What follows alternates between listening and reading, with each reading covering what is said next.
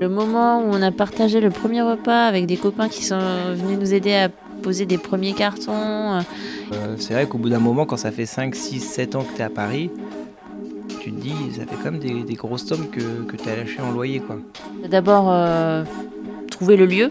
Le, le budget quand même. J'étais plus sur euh, voilà, trouver l'endroit euh, final qui va nous correspondre à, tous les deux et potentiellement les critères de l'appartement selon le budget que Adrien aurait euh, identifié. Et euh, on a dû faire un choix entre ces deux appartements.